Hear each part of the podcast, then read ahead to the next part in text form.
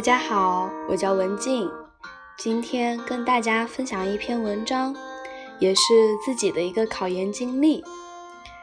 这篇文章的名字叫《考研还自己一个高四》。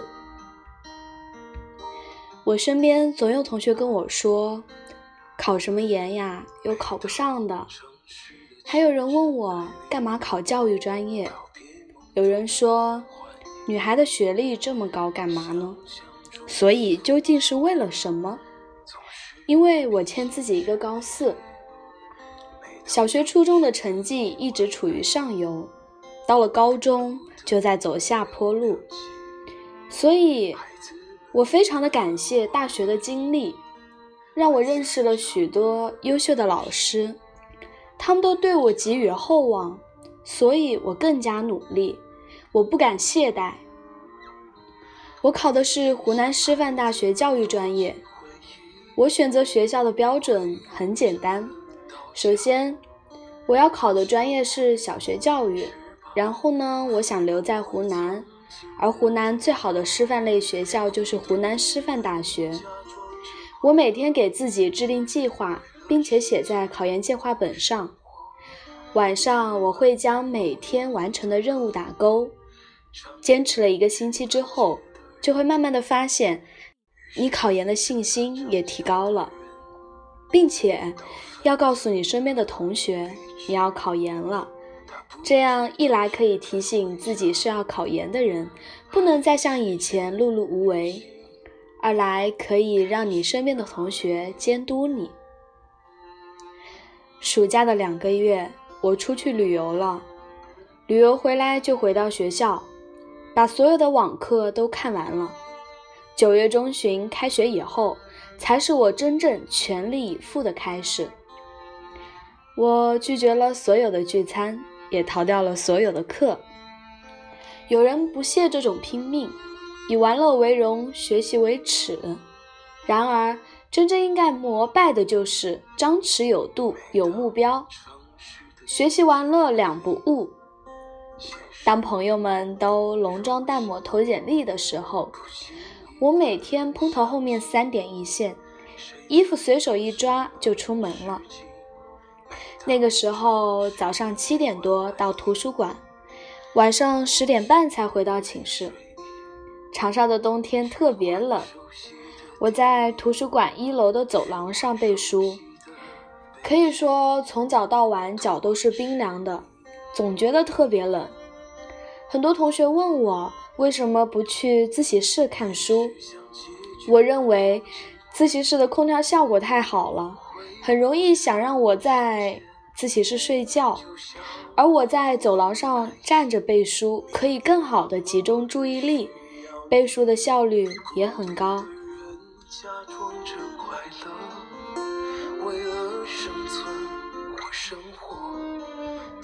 有时候真的觉得自己很强大，感冒了一个人去医院，忍着疼看书，实在忍不住了才允许自己回寝室躺会儿。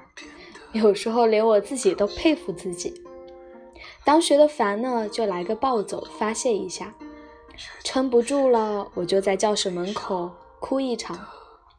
考研的压力和努力，让我老想吃东西。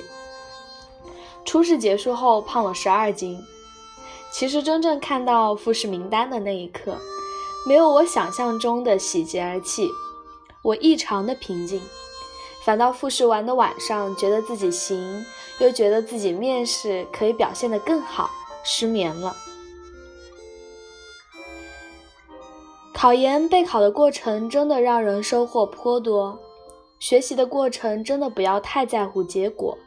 结果很重要，但是同时不要忽略过程中的乐趣。在这个过程中，我认识了许多优秀的老师，交到了几个志趣相投的好朋友，真的很完美。最大的收获应该就是我清楚地认识到心态的重要性。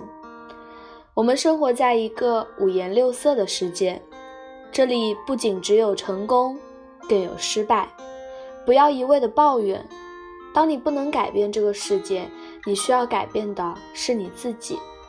遇到困难不要停滞不前，而是应该调整好自己的心态，迎难而上。给他人微笑，你会收获千千万万个微笑。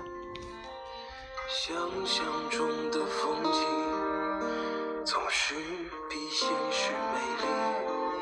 每当城市的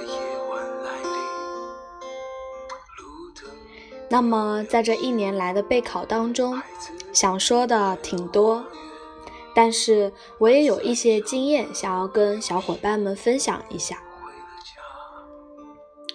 首先是英语，对于英语呀，还是要早积累。因为我的个人原原因，所以我的英语复习方法不是特别的恰当。但是呢，我想提供一个比较好的英语方法给大家参考。首先，单词呢可以用朱伟的练练有词，也可以全程的听朱伟的单词课。因为我自己。比较害怕密密麻麻的英文单词，所以呢，到考研结束我就只做了三套历年的真题，没有做其他的阅读。当然呢，在作文方面，我建议大家可以总结出自己的一套万能模板，这样在考场上也需要临时发挥。我建议大家在英语的真题方面至少要做到两遍以上。这样呢，在考场上，当你看到英语题目的时候，你不会紧张。好，接下来呢就是政治。我大概是十月之后才开始复习政治的，看的是肖秀荣的视频课，听完了之后，自己大概看了两遍的复习讲义，然后关注了一些时事报道，甚至在微信的公众号面。也关注了许多的政治、考研这一方面的时事热点。最后呢，我买了蒋中庭、肖秀荣、任入芬的四套卷、五套卷，背了他们所有的简答题。可以说，在背政治的时候，刚开始第一套题很久才能够背下来，但是坚持就是胜利。考研真的是一场心理战。别人的方法不是万能的，一定要找到自己的方法，并且呢，保持一个积极的心态，该学习学习，该休息休息，劳逸结合，这样才能够坚持到最后。每一个考研的人内心都紧张，但是不要让这种紧张影响到你的正常复习进度。最后呢，祝福每一位考研的小伙伴都能够心想事成。孤独的人假装着快乐，为了生存或生活，听关于回忆的歌，唱给一知半解的人听。于是那些在等待的人可笑。